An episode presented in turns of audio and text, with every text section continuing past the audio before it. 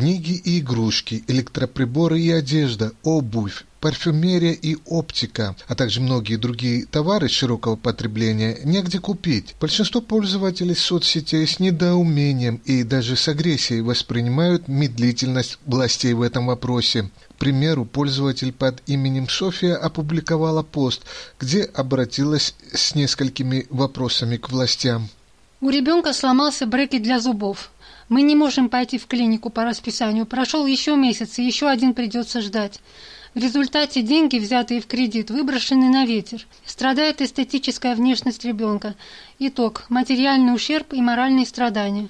У меня закончились краски, я не могу купить новые, потому что магазин закрыт, и ему не разрешено торговать в интернете. Результат, как художник я не могу выполнять заказы и теряю доход. Магазины в моем районе не снабжаются должным образом, и мы больше не можем покупать некоторые продукты.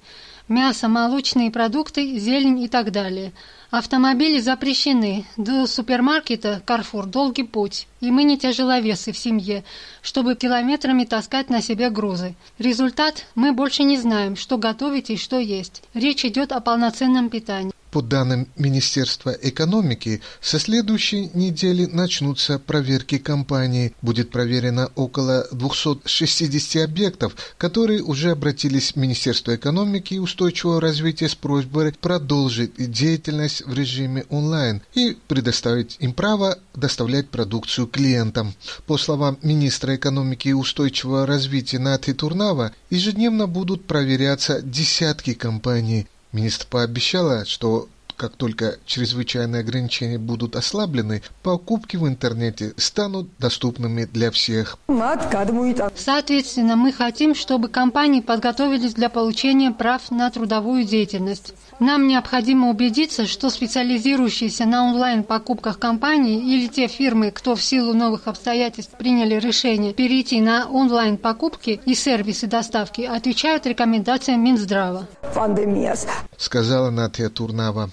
По словам конституционалиста Ливана Алапишвили, руководителя Центра стратегических инициатив, произошедшее можно квалифицировать как нарушение Конституции со стороны правительства.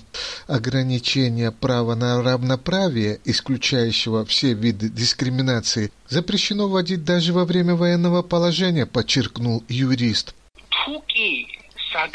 Если при чрезвычайном положении наложен запрет на определенного вида деятельности, в то же время по каким-то субъективным причинам допускается преференции для определенных бизнес-структур, это является прямым нарушением Конституции Грузии. Если товар, к примеру, игрушка, находится в экономическом пространстве Грузии, она продается в конкретном магазине, куда гражданин должен пойти с риском заражения, но в то же время его продажа запрещена в электронном виде без сопутствующих обоснований, то это является дискриминацией в чистом виде.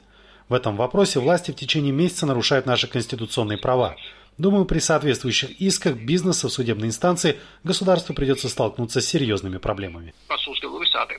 Также, по мнению эксперта, нарушением Конституции является постановление правительством под номером 180 о введении карантина в Марнеульском муниципалитете – в регионе под предлогом борьбы с эпидемией на протяжении длительного периода ограничена работа СМИ, юристов, адвокатов и прочих служб. Дискриминационные действия властей привели к масштабной акции протеста местных фермеров, что увеличило риски распространения инфекции, считает юрист.